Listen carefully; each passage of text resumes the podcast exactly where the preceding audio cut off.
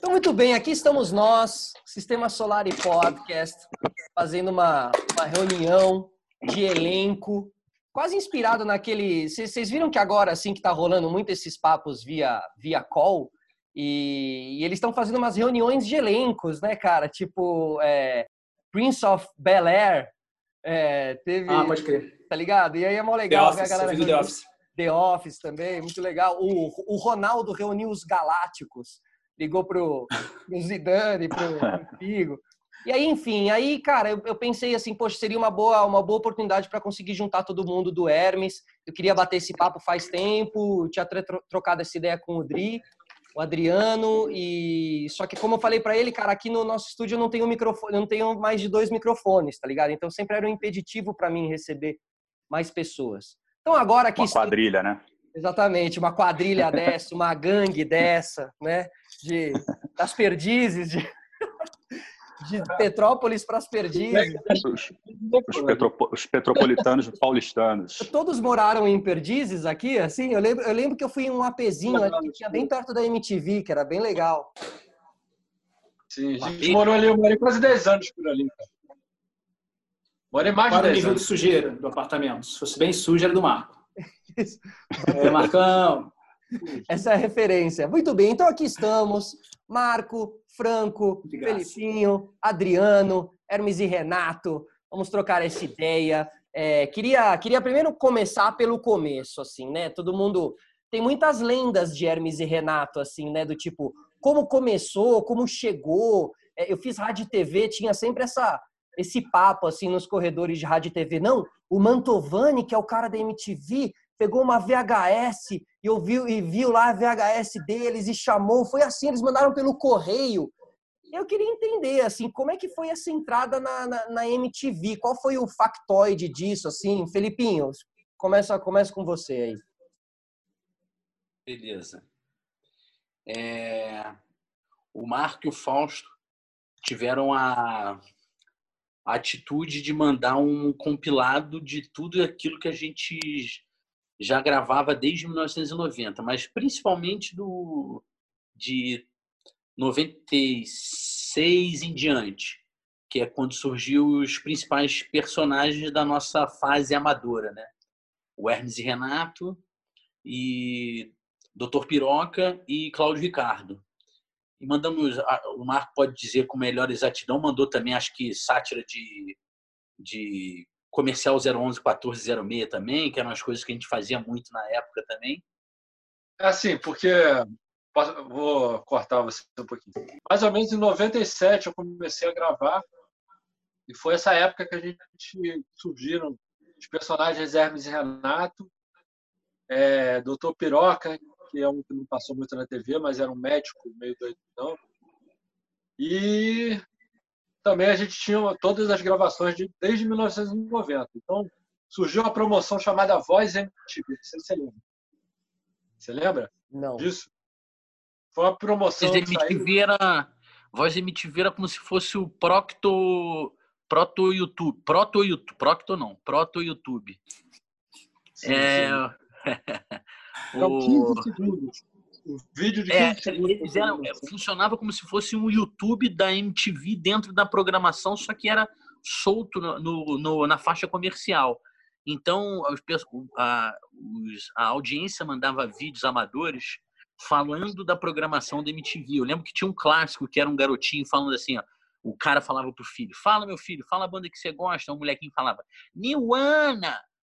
E era bem um YouTube mesmo, um vídeo, vídeo amador e o Marco e o Fausto mandaram para essa promoção o, esse compilado de vídeos.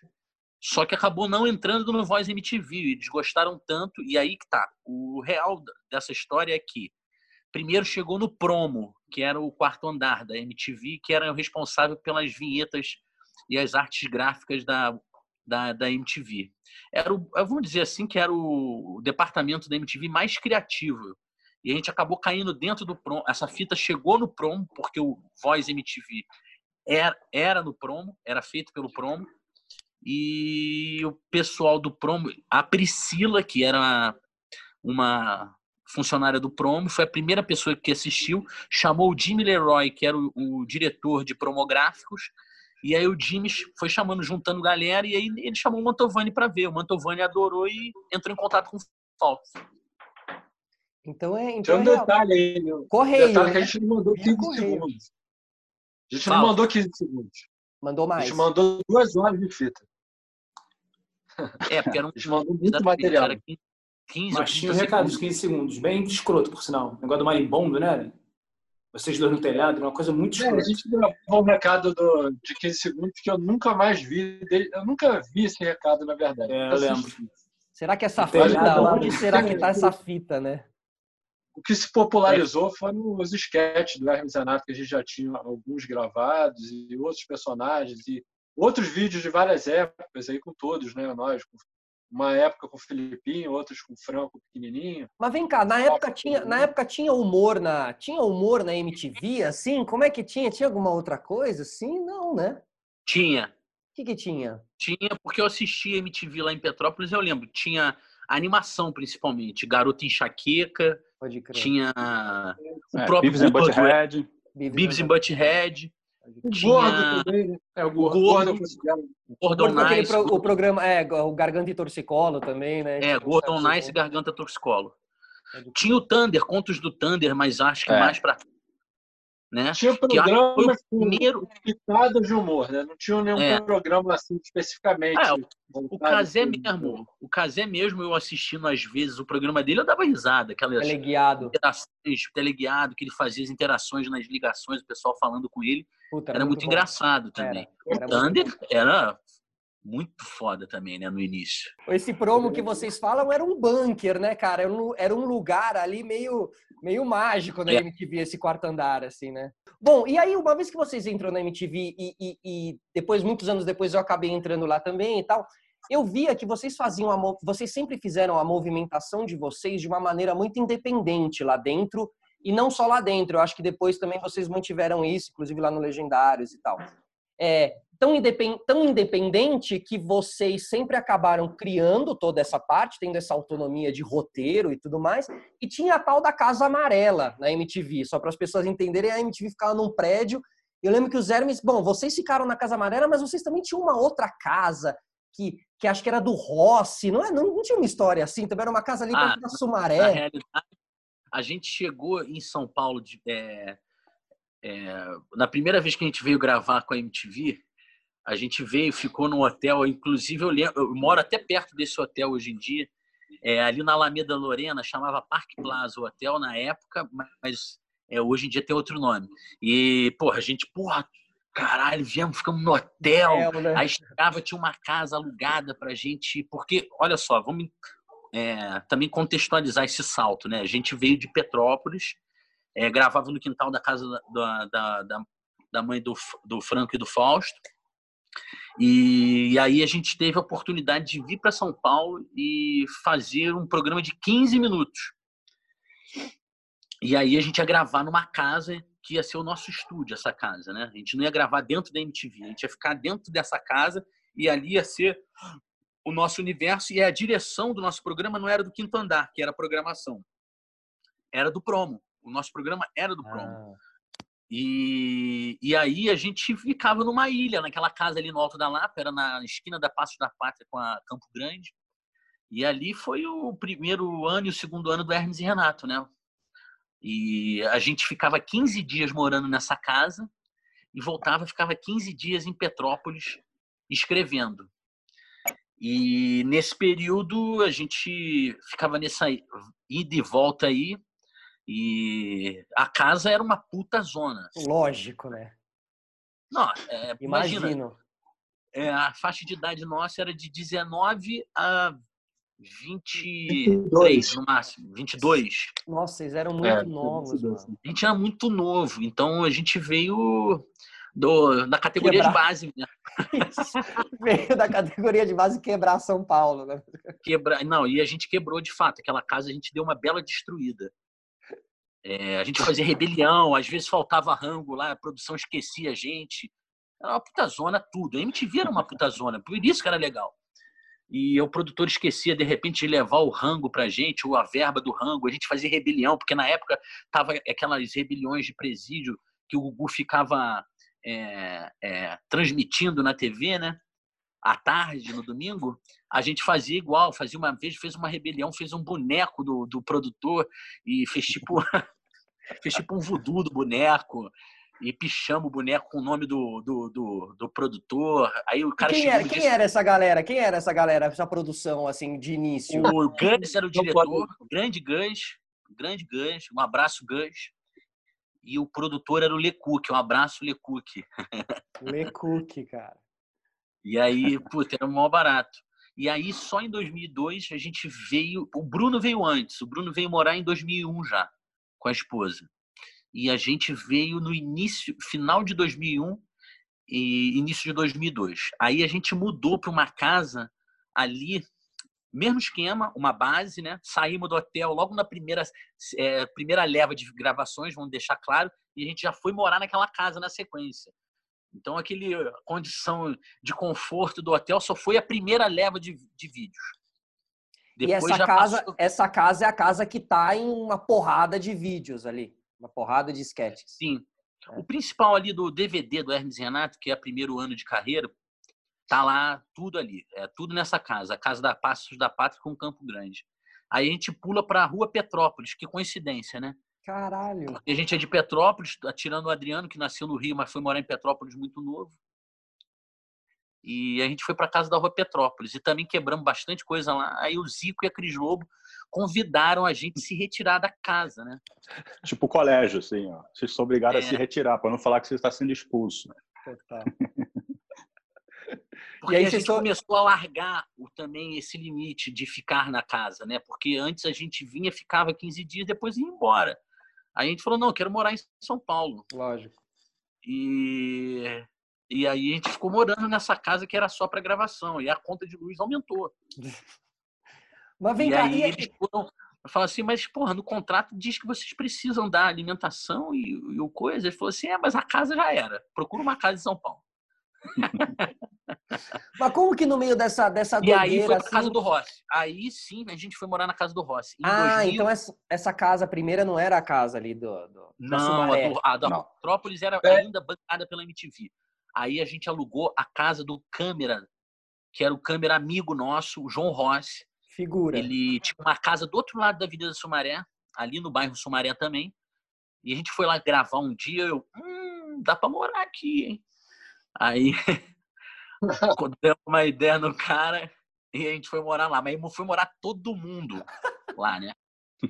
Mas, mas vem cá, o Rossi, o Rossi saiu? Casa era é, é grande, Não, não a casa a casa estava fechada há muitos anos. Era uma ah, casa da família que ele tinha morado, ele okay. vivia e estava fechada, fechada há muitos anos já. Isso, isso. Que a família do Rocha é, é uma família de posses. E era uma casa, o Felipe, como o Felipe falou, era uma casa grande, era uma casa que tinha cinco quartos, sabe? Uma casa grandona, estava fechada há muitos anos. E como e aí, com que essa a gente condição... escolheu o quarto? Alguém lembra? Como lembro, que a gente lembro. escolheu o quarto? Lembro. Foi no palitinho, né, cara? Foi no papelzinho. Gente, o Rossi e a esposa dele foram para a garagem, pegaram um papelzinho e escreveram um é. número. É, um, dois, três, quatro, e fechou a mão. Eu vi pela dobra do número 4 qual que era.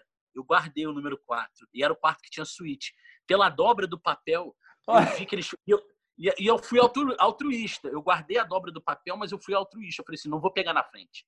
Deixar eles pegarem. Aí eles pegaram e sobrou o quarto 4, que era com suíte, com dois closets. Eu fiquei com o maior quarto. É aquelas casas mais antigas, que eram as, as, casas enormes ali, que Sumaré tem muitas essas casas e tal. É, Sumaré Pacaembu ali. É, mas e aí, como é, que, como, como é que vocês nessa época já se dividiam? Tipo assim, tem, tem algo declarado entre vocês da função de cada um no rolê? Porque todo, né, quem, quem ficou mais responsável por, por roteiro, por, sei lá, atuação? Como é que vocês dividiam isso ou sempre gente, foi fluido? Sempre escreveu a gente sempre escreveu junto, né? Era uma coisa que estava meio, meio já sacramentada. E é, sobre os personagens, assim, era mais quem, quem tinha a ver, quem, quem, quem sentia que tinha mais a ver né, com aquele personagem ali. Aí eu quero fazer esse personagem aí. Aí beleza, e fazia. Era uma coisa assim. Tinha um certo lance de improviso, assim, dizer. A gente decidia muitas vezes o personagem na hora. Os personagens é. antes de gravar. É, muitas coisas eram decididas na hora de gravar, o que fudia bastante a produção no todo, figurino. Figurinista ficava puta, assim. Figurinista falava... Porque imagina, né? Para mim, se ficasse entre eu e o Fausto fazer o personagem, tava fudido a figurinista, pô. Total. Fausto magrinho e eu gordo, porra. Tava na merda. E, e assim, tem uma coisa também da criação e do dessa coisa que você perguntou.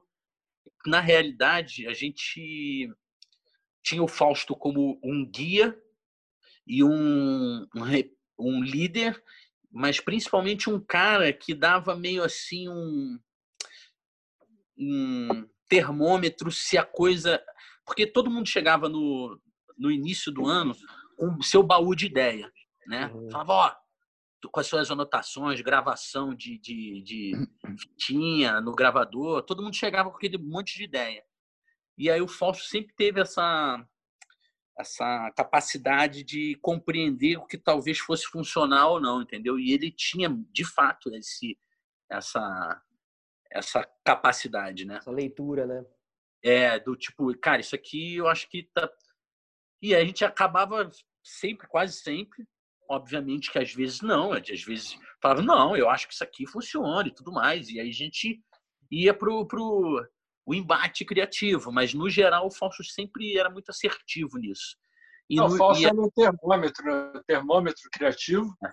E também era um acordo de cavalheiros, né? A gente não ia ficar também, ah, mesmo que a gente discordasse de uma, de uma ideia assim, né? A gente seguia também esse termômetro do, do Fausto e a coisa funcionava desse jeito.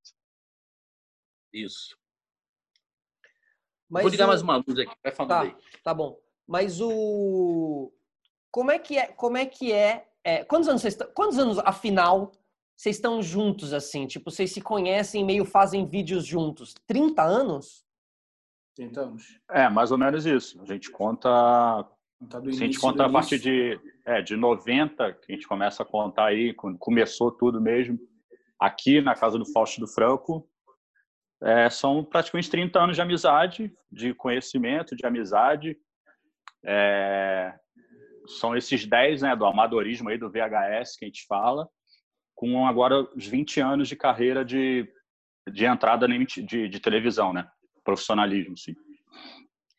E aí, como é que, como é que lida com 30 anos de, de trampo junto? Qual que é... Não, como é lá. que é? Qual que é o que, que a gente pode não é tirar é aí? De, de, não é 30 anos de trampo. De amizade. É, de trampo são 20. De amizade, eu posso dizer que até mais porque eu tenho lembranças do Franco e do Fausto quando eu tinha, sei lá, cinco anos já. Eu tem tenho foto, né? Aquela foto que eu mandei esses dias. É, tem uma foto minha no aniversário de 10 anos do Fausto. Você tá então, brincando, cara. Cara, essa foto é, vai ser demais. É. Eu tô pra postar ela, mas todo TBT agora eu, eu esqueço. Todo dia que é TBT eu esqueço. E mas, assim, no, nesses dez primeiros anos era só farra. A gente era amigo de, de, de adolescente, né? A gente viajava junto. O, o Franco pode dizer isso melhor. A família dele era muito generosa nesse sentido. Eles tinham casa na praia, tinham um apartamento lá na Barra da Tijuca também, e o sítio, né? Então, eles, eles nunca iam sozinhos. Eles nunca iam, tipo, só o Franco e o Fausto e os pais. Uhum. Não, eles sempre iam com uma caminhonete lotada dos batutinha em cima, moro? a minha mãe, tá, eu fico pensando nisso hoje, que eu tenho mais noção de valor e dessas coisas assim. Cara, às vezes era a gente, nós dois filhos, mas minha irmã também, e mais 14 adolescentes, mano. 14. Já teve Não, várias vezes. comia o dia inteiro. Né? Eu fico imaginando que, porra, tinha que ter uma caixa registradora junto naquela caminhonete. Ele, fala, eu, eu dava um prejuízo nervoso, né? Eu fui conhecido. Teve uma vez que o pessoal fez um camarão frito lá.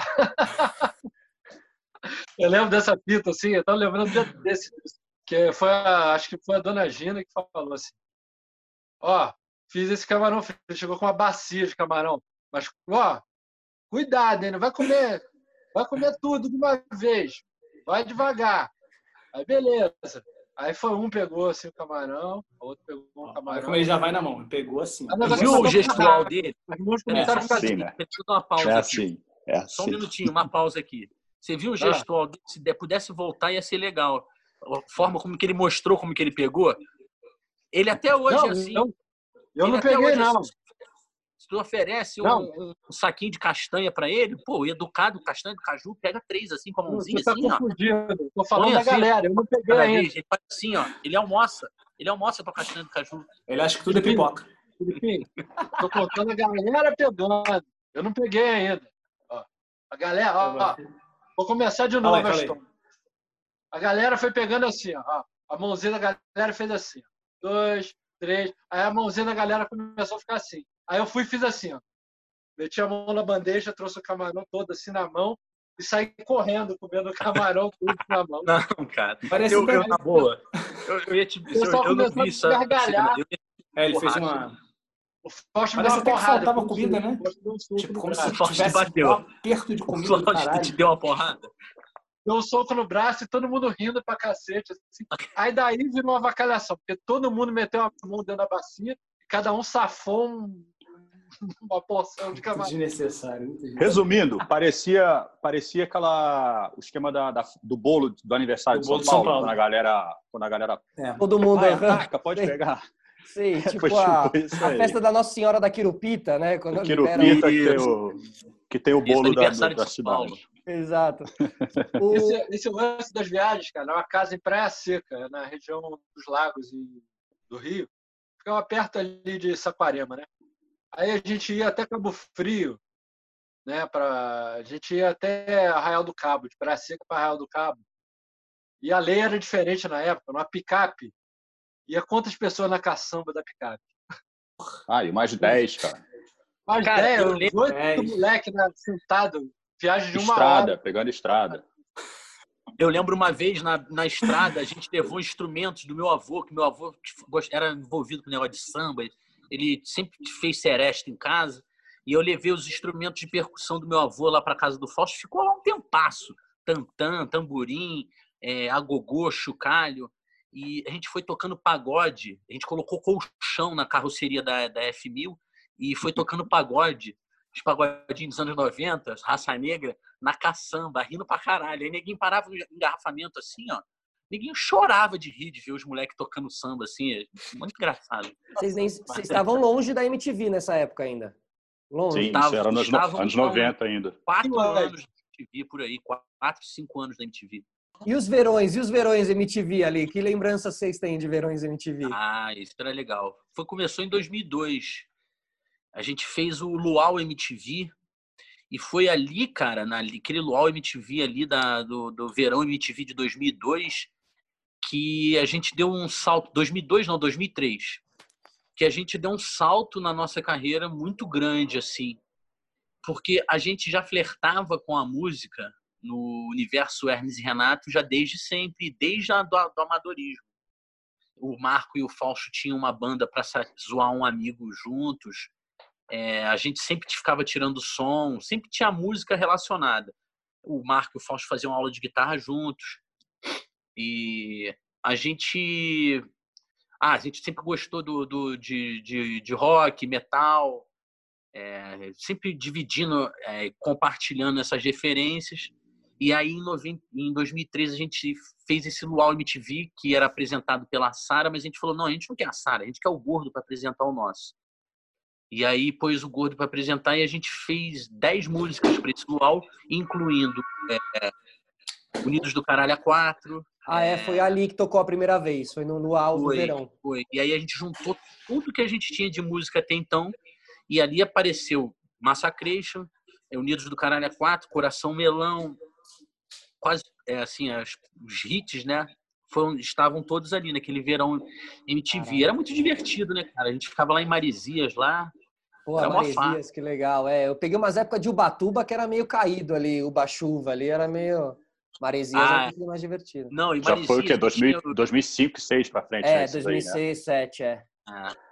Essa 2002. daí em 2004 a gente aprontou também na casa da praia lá né, em Maresias ali. Rolou uma. Aí isso deve ter sido. É, tinha o. Era o Labac, né? Que era o, o cara é, que coordenava. É. Tinha comida envolvida, né? Tinha os VJs, os VJs ficavam Não. na casa. Tinha os VJs que ficavam, acho que era a Marina, Edgar. Edgar, Marina. né? É, é, mais uns porque eles gravavam um conteúdo também, tinha Pode toda crer. uma parada ali. O Garagem do Edgar. É. E aí, pô, tinha porra, geladeira com comida lá, do café da manhã deles, né, dos VJs, e o resto da equipe, todo mundo ficava no, no, em pousadas ali próximas, né? E aí rolou um lance de ah, bagunça de neguinho atacou a geladeira, mas acho que foi, foi a gente, acho que nem foi, cara. Teve um. foi o primeiro parte. Foi a gente, acho que não. não eu não lembro exatamente. A gente, eu tinha 23 anos. Eu tinha 23 anos nessa ocasião.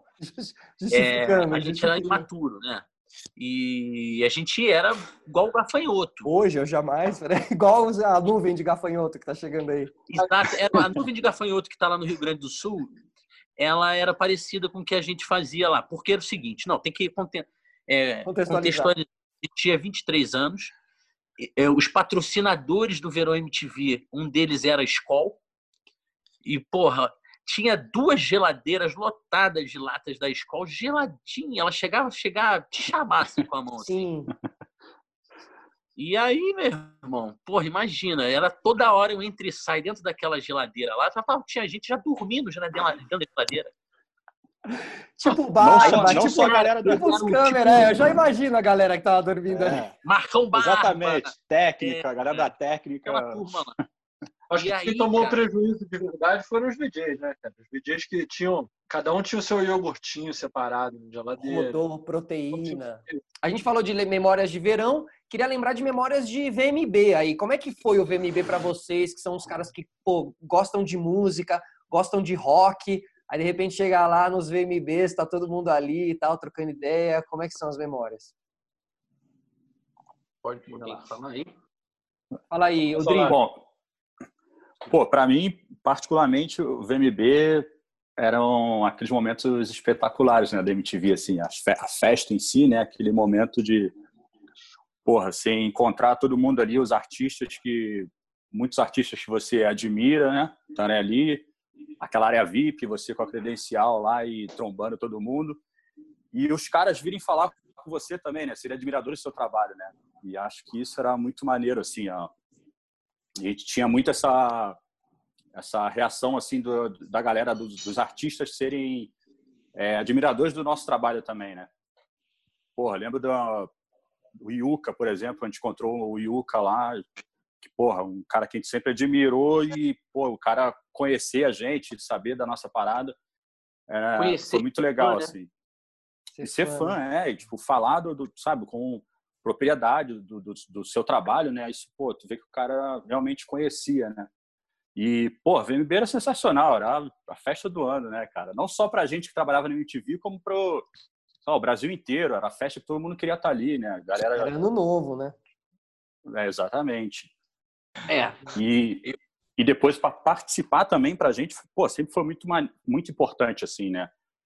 Pela audiência e você estar tá ali na, se apresentando ao vivo é, tinha um peso muito grande, assim, né?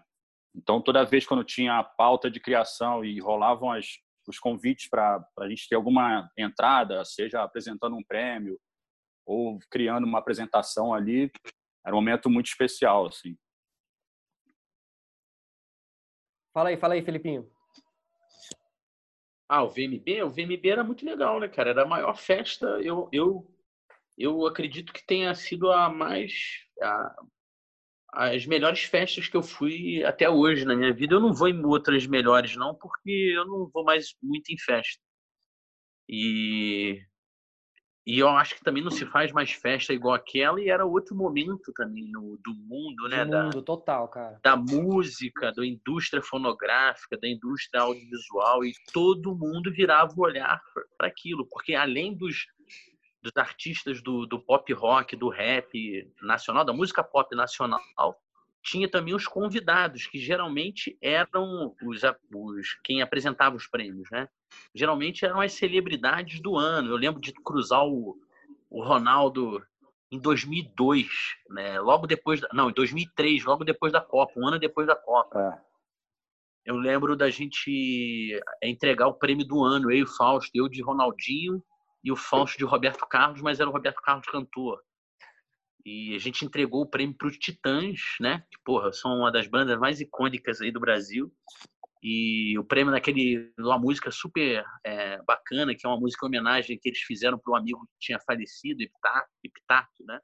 Epitáfio, é. E isso é uma lembrança bacana. Agora, tem também as lembranças, assim, de que, para mim, o VMB foi muito bacana os cinco, seis primeiros anos. Aí depois começou a ficar meio. A MTV, né, no geral, começou a ficar um negócio meio diferente. E, e também tinha uma coisa, assim, que muitos artistas, eu acho que assim, a melhor. Quer gostar, continuar gostando do artista? Faça uma coisa, não tente conhecer esse artista, não tente ser amigo desse artista, não tente ficar próximo dele, porque artista é decepcionante. Geralmente é um cara escroto, é uma pessoa deselegante, é uma pessoa Louca. embriagada pelo sucesso, né? E, porra, digo isso até de mim mesmo. E Mas era, eu, tipo, tô. Muitas vezes eu fui tietar, assim, neguinho que eu gostava, assim, da música, e ninguém era maior escroto de graça, sabe? Eu falava, porra, que merda! Eu devia ter ficado só no CD dele. É. A queda, dos, a, que, a queda dos mitos ali, né? Os corredores do é, VMB. Então eu comecei a notar isso também, porque a gente se aproximava dessas pessoas, né? Mas é, as, as lembranças positivas são bem mais é, mais marcantes nesse sentido. E aí vocês acham que chegou uma, chegou uma hora que, bom, aí tem a transição pro, pro Legendários, para Record ali, tipo assim, essa... Quantos anos vocês estavam de MTV já nessa época? Em 2000? Dez. Dez anos. Dez anos de MTV. E aí, como foi esse mergulho de Legendários, assim, para vocês? Eu acho que a gente, a gente conviveu ali bastante tal, mas como é que foi? Qual a leitura que vocês têm daquele, daquele rolê? Foi um momento as pessoas, assim, a, a galera que vê de fora, pelo que a gente sempre que a gente fez na MTV, a galera tipo, sempre achou que a nossa ida para Record foi um tiro no pé, né? Todo mundo fala, porra, vocês tiveram que se moldar, se adaptar a um estilo de, de TV aberto e tal. E, cara, eu particularmente não vejo desse jeito. Eu acho que sim, a gente é, amadureceu, teve que fazer um humor diferente, até porque não era mais o grupo Hermes Renato fazendo o seu programa num canal de uma TV. A gente foi sabendo que ia é, é, entrar dentro de um outro programa de legendários e fazer parte do elenco. E eu acho que a gente conseguiu, no, no, principalmente no primeiro ano que a gente teve lá de contrato, que o programa também tinha um formato que... Que era, mais que a proposta que a gente, tinha ido fazer, uhum, total. Exatamente. A gente conseguiu fazer coisas ali sensacionais, cara. Sabe? Que a gente... Que marcou, talvez, né? talvez não... É, é, que a gente não, não conseguiria fazer MTV porque necess, é, necessitavam de uma estrutura para poder realizar aquela, aquela, ideia, sabe? E o fato de você. É, porra, repórter, os repórteres boatos que nós fizemos programas necessitavam de uma estrutura para fazer e a Record tinha aquilo ali. A gente conseguiu fazer vários programas bons, é, personagens legais que surgiram ali dentro. E eu acho que depois, com o passar do tempo, acho também por conta da, de audiência, de números, as coisas vão tomando outros rumos e o programa foi mudando muito, né? Por causa de, de é, alterações que são é, via diretoria, enfim. Que Mudou muito. Ali, tá... ali, ali, migrou muito das matérias para o palco, né? O programa começou a ficar realmente um programa muito de palco. Ah, assim, mas né? bem esse programa era de previsível, eu acho. Uhum, sim, justo.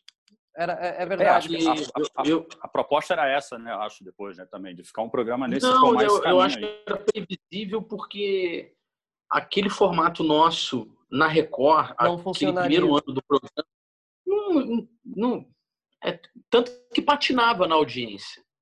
Né? Não ia bem. Não era para Record aquilo ali, era para uma Bandeirantes, para um, até para uma rede TV funcionaria, mas não era para Record. E olha, eu não estou sendo ingrato com a Record, não. Eu, eu, tenho que agradecer a Record, na realidade. Se me perguntar para o Hermes e Renato foi bom, não foi bom, porque a gente deixou de ser Hermes e Renato. Então não foi bom para o Hermes e Renato. Para o Hermes e Renato não foi.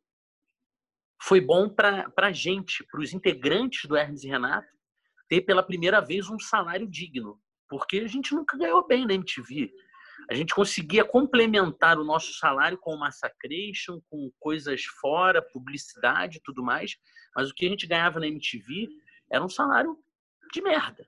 Um salário de merda.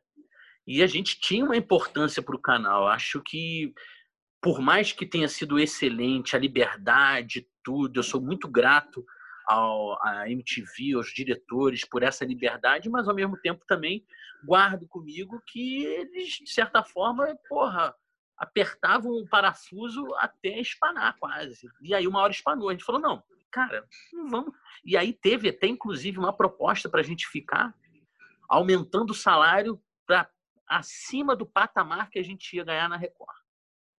E eu lembro, e eles estão de prova aí, que a gente falou, não, a gente vai agora. Porque, Porque pelo sentimento de só, só, estamos sendo valorizados agora que já nos valorizaram lá. É tipo... Eu tinha 10 anos de canal, eu não tinha um caramba, eu não tinha nem um, um, um Fusca, não tinha nem uma Brasília, meu irmão. 10 anos num canal e tu não tem uma Brasília, tu não tem um uhum. TL. Total, cara. Total. Mas não, Pô, não só morava, isso. A gente morava junto. Eu, Marco e o Adriano, a gente morava junto, porque não tinha.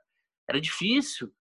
Total. A gente tinha que se escorar um no outro para a coisa acontecer, sabe? E, Mas assim, inclusive... tem que lembrar que naquela época, quando a gente saiu também, a MTV, no geral, era um barco que parecia que uma hora ou outra ia afundar. Essa que é a realidade. É. Era uma sensação já nossa.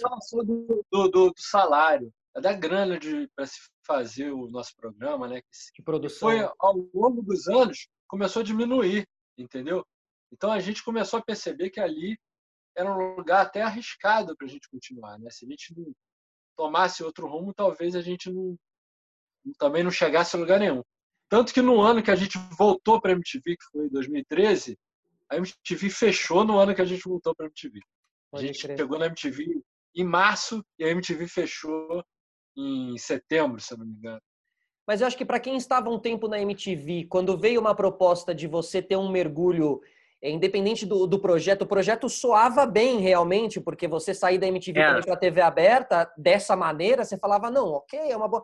Mas chegava uma hora ali que dava vontade de experimentar mesmo outros ares, assim, e ver. Com certeza. Né? E eu acho Sabe que a experiência, a experiência que a gente tira é essa, da gente ter vivido ali a Record, eu, a TV total. aberta, né? Exato. Total, total. Eu, eu, eu aproveitei muito nesse sentido, de, tipo, trabalhar numa estrutura é, altamente profissional, com equipamento de primeira ponta. A gente foi gravar no primeiro ano aquela novela Mutontos, que era uma sátira da Mutante da Record. A gente gravou lá no REC 9. Imagina, os técnicos excelentes, ótimos profissionais. Não que os da MTV não fossem, eram excelentes também. Diga-se de passagem, mas. Estruturalmente, né? Estruturalmente era Estrutura outra de coisa. novela. Total. É. Estrutura de novela. E, e, sem contar que, porra, a gente tinha carta branca, a gente fazia o, o roteiro no primeiro ano era o seguinte, fazia o roteiro, não tinha nem retorno do tipo, ah, dá para trocar isso aqui por isso aqui. Não, na verdade, chegava as opções, né, do tipo, quer fazer assim, assim ou assim. E isso foi legal, a gente fez coisas muito bacanas.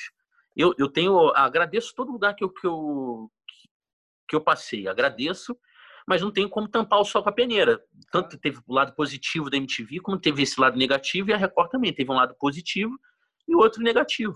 E, mas e é eu, isso. Mas eu posso dizer que eu, eu também comparto com vocês, grandes, até porque também eu naveguei nesses dois lugares aí, aí as problemáticas eram mais ou menos essas mesmo, assim, realmente na MTV é. é. né? E você ouve de outros VJs também falando isso, o Gordo é um cara que sempre bate muito na tecla, assim, do salário, da grana. Bom, continuando aqui, é... eu queria falar com vocês também como, como vocês passaram por muitas transformações de redes, de redes e de emissoras e de maneiras de se fazer o humor. Então, vocês são os caras lá da fita VHS da, da MTV, mas vocês são os caras também hoje em dia que, por exemplo, estão é, na Copa Desimpedidos, que é tipo um, um, um rock go, ou é a coisa dos moleques do momento, que sabem quem são vocês, que conhecem vocês, que curtem o trabalho e tal. Qual é o trabalho que vocês fazem para se manterem e para irem se adaptando ao novo humor, às novas mídias, a colocar, pegar o acervo para colocar no Instagram e tal. Franco, como é que é a sua leitura um pouco? Você que também participa de outros programas de humor e tal, como é que é? Assim, fala um pouco. Cara, eu acho que primeiro de tudo, eu acabo tentando sempre consumir um pouco dessas coisas. Tipo, não tem como eu querer satirizar ou fazer uma coisa de YouTube se eu não vejo YouTube. Então, eu estou sempre no TikTok, por exemplo, agora, que é um negócio que me irrita, mas eu tenho visto para ver o que, que é e ver o que está sendo feito. É... eu acho que a gente, de certa forma, foi se modernizando sim, às vezes é, dando, tropeçando em algumas coisas, né? Porque o nosso humor sempre foi muito anárquico, muito iconoclasta. E dá para você continuar sendo, só que hoje não é assim, não dá para fazer qualquer coisa e foda-se. Naquela época de 20 anos atrás, quando o programa começou na televisão, é, existia uma. Não sei se é liberdade maior. É o quê? Permiss, per, era mais permissivo. É, permissivo, é. As pessoas, não sei, não, não tinha certas pautas que eu acho super justas hoje, mas não tinha. Então, te dava uma liberdade muito maior para fazer. Não, eu acho também que a gente tenta se adaptar, Solari. É, não se adaptar, na verdade, é tá integrado ao que a gente é, faz parte, né? Que é o audiovisual, né? O que é o humor. Então, se você não está representado no, nas redes sociais de alguma forma, você de fato está sendo é, é, colocado para trás. É o, se, se você não tem uma, uma participação é, né, nas redes e não sabe o que está acontecendo com esse novo humor, com esse novo conteúdo audiovisual, você vai, vai ser soterrado pela essa informação e vai ser lembrado como um cara do passado só, entendeu? Isso. Tipo assim, se o e... Bolsa não fizer stories. Isso. Né? Se o Bolsa, se a gente não cria personagens, se a gente novo, se a gente não está em outro tipo de projeto, e isso de fato a gente faz é, se perder um pouco na nova realidade. E Agora, tem uma coisa. Muito, e as coisas estão muito rápidas também. Né? Elas estão muito mais rápidas, elas deixam de. A, o que o famoso a, noti, a manchete de hoje está embrulhando peixe de amanhã, hoje é na verdade está embrulhando peixe da tarde. Da tarde. Já. É. Então, Agora, é outra questão sobre essa sobre essa, essa modernidade aí e o que, que rola de hoje existe uma tendência das pessoas a limitarem o nosso senso de humor, a nossa criatividade ao tosco. Ah, porque agora é bem filmado e antigamente não era, então perdeu a graça. Como se a nossa criatividade e a graça dos nossos roteiros fosse ser tosco só. Isso é uma pontinha do iceberg de uma ideia que está muito além disso. Então, às vezes, é, com essa coisa das pessoas darem opinião e falarem, muita gente eu leio comentários, né? As pessoas também às vezes acham que elas comentam e tu não vai ler, não. Fala um monte de merda.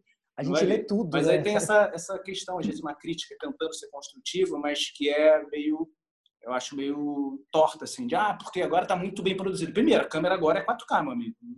É, tu vai ser anacrônico, vai comprar uma câmera VHS, começar a botar com câmera VHS para revelar aquilo. Tu vai ter que um trabalho filha da puta, tu vai encarecer o o orçamento Total. e aí é que tá. Né? Lógico. Aquilo, aquilo era o que havia na época, aí que tá, né? Era a tecnologia da época, a gente está usando a tecnologia do momento. Também. Então, por isso que é louco é essa, essa, atualização, porque o personagem é o mesmo, mas ele, ele vai indo para novas mídias e às vezes as pessoas se chocam porque ele está na nova mídia, né? É louco. Importante você falar disso, inclusive a força desses personagens também, de certa forma, se você não souber trabalhar, ela dilui. Porque uma coisa era aquele nariz caricato, que, por exemplo, tá falando do caso do Boas, uhum. aquele nariz caricato, muito irreal até pro, pro formato de rosto. Aquilo possivelmente, hoje em dia, a molecada de hoje em dia, ela não entende tão bem um negócio tosco. Eles não entendem. Pode crer. Eles têm um certo um avacalhado. Errou, Pô, né? Errou, né? O que esse cara tá fazendo com esse negócio na cara aí? Entendeu? Então, é, porque tudo é em HD. Então, uma imperfeição é, já chama atenção pra caralho, chama, me chama mesmo a atenção do olhar. A qualidade da imagem já fez a coisa toda mudar já, né? Quando entrou o HD, a coisa já mudou pra caralho. Total, mano. Total, total, total. E o, é, e o teatro, como é que foi a experiência de teatro para vocês? Foi show. Cara, curto, né? As foi show. Foi tipo as bandas. Tinha umas bandas gringas que às vezes você ia entrevistar, os caras mandavam assim, né? E aí, meu grande show, a expectativa pra mim é boa. Tipo... É, os caras super sem saco, né? Depende, né? A quantidade de drogas. Né? É, e, e, e, que era uma coisa meio MTV também. Não, você aqui, vou responder curto e grosso, aqui, não sei o quê. Então, um lado uma, cool. Tem uma bichinho, de matar com pedra, assim, tinha um lado bem Tem cool. uma entrevista do, do Ozzy que é fantástica, que, que a repórter faz uma pergunta para ele, ele fica com uma cara de babaca, assim, uns 5 segundos. Aí vai o, um dos caras da banda e faz assim na cara dele. Aí ele fala, yes. Tava louco, né? Tava louco, lógico. Devia estar tá mesmo, de fato, é, era brincadeira. Bom, pra gente encerrar aqui, é... e o... vamos falar um pouquinho de futebol? Vai só um pouquinho aí, porque... Pô, não, mas deixa eu falar sobre o teatro, então, agora. Por favor, por favor, né? então fala. Então foi fala. muito legal. Foi muito eu tava legal. aqui fazendo um simpaticão, caminhando pra frente e tal, mas beleza. Foi muito legal. É... Infelizmente aconteceu essa crise sanitária aí, essa pandemia.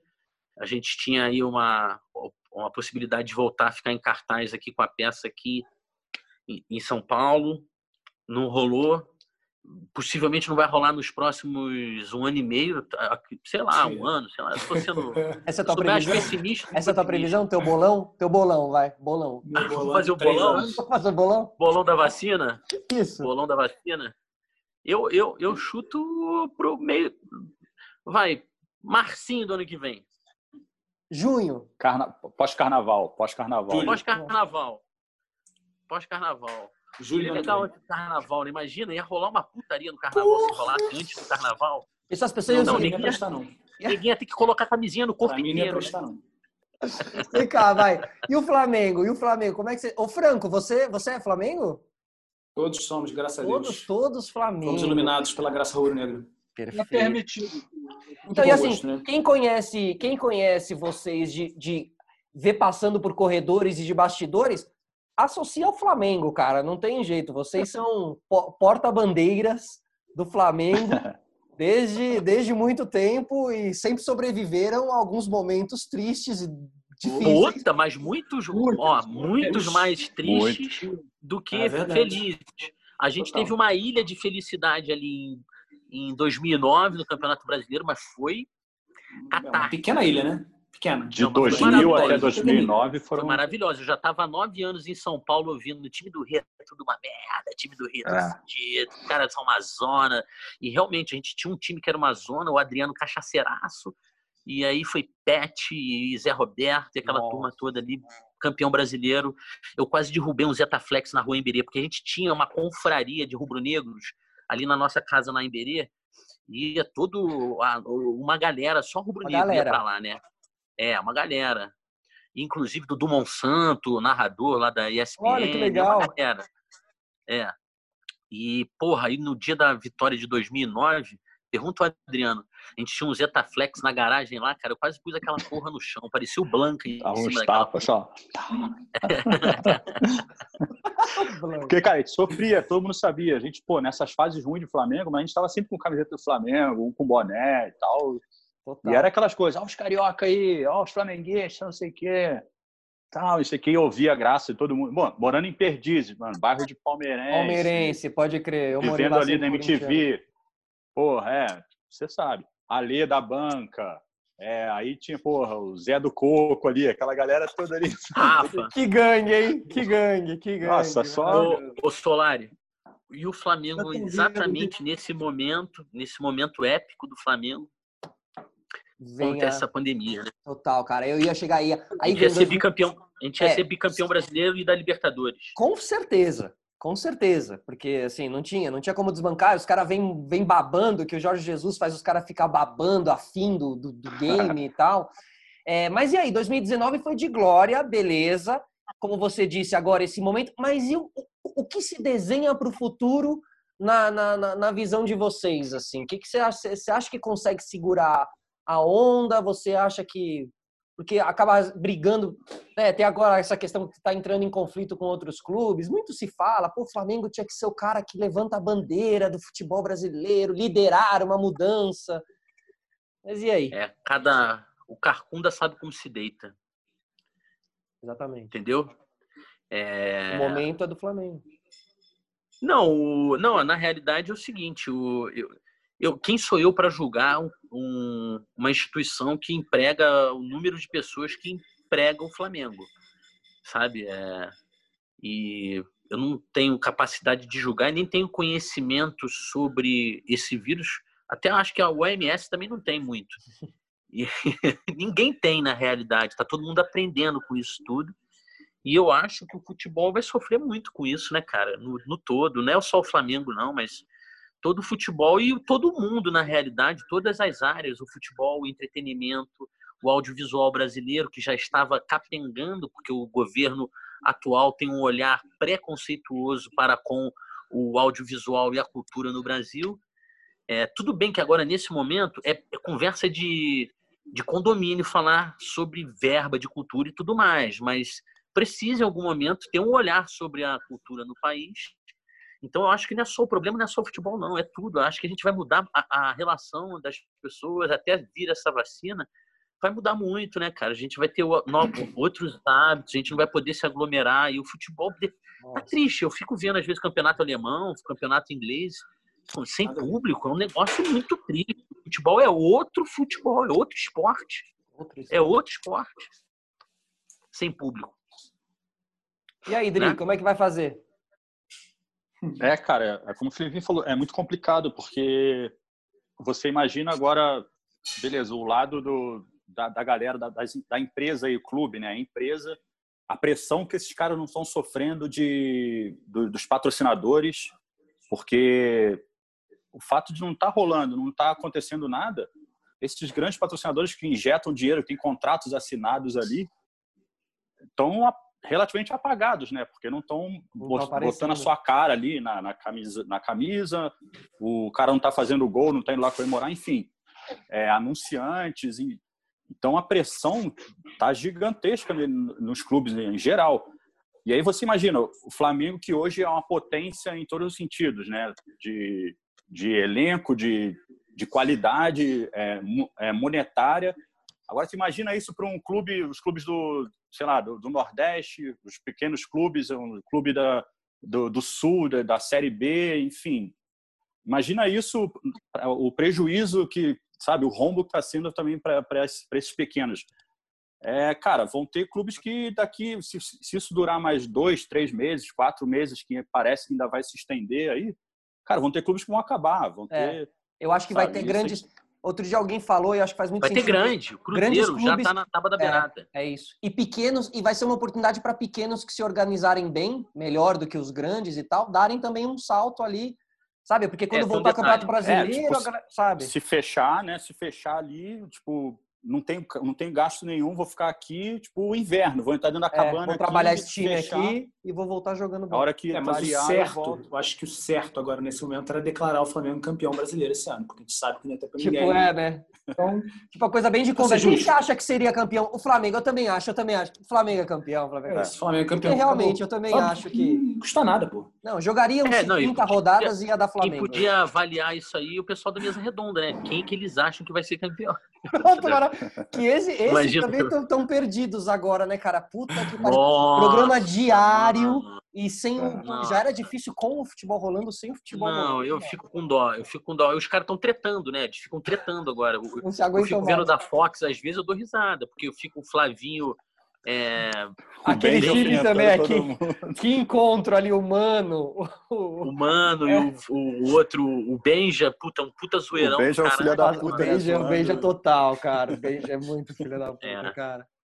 Maravilhoso. Bom, é, a gente tem essa relação meio Evoke também, que vocês, o, o D, o, o, o, o Benja, né? o Dema, e aí o Dema, é, exatamente, todo mundo. Bom, gente, Obrigado, manos. Obrigado pela conversa. meu mano. Valeu, Solari. Valeu, Solari. Obrigado, aí, Valeu. Obrigado a todo mundo que ficou aí até agora. Até a próxima. Semana que vem tem mais Sistema Solari. Tchau. Valeu, valeu, manos. Obrigado. Valeu, Felipe. Obrigado. abraço, Solari. Valeu, valeu. Valeu. Bora bater uma bola quando voltar tudo. Oxi. Vamos aí, mano. Vai demorar, é? hein? Adoraria. Eu também. Vamos aí.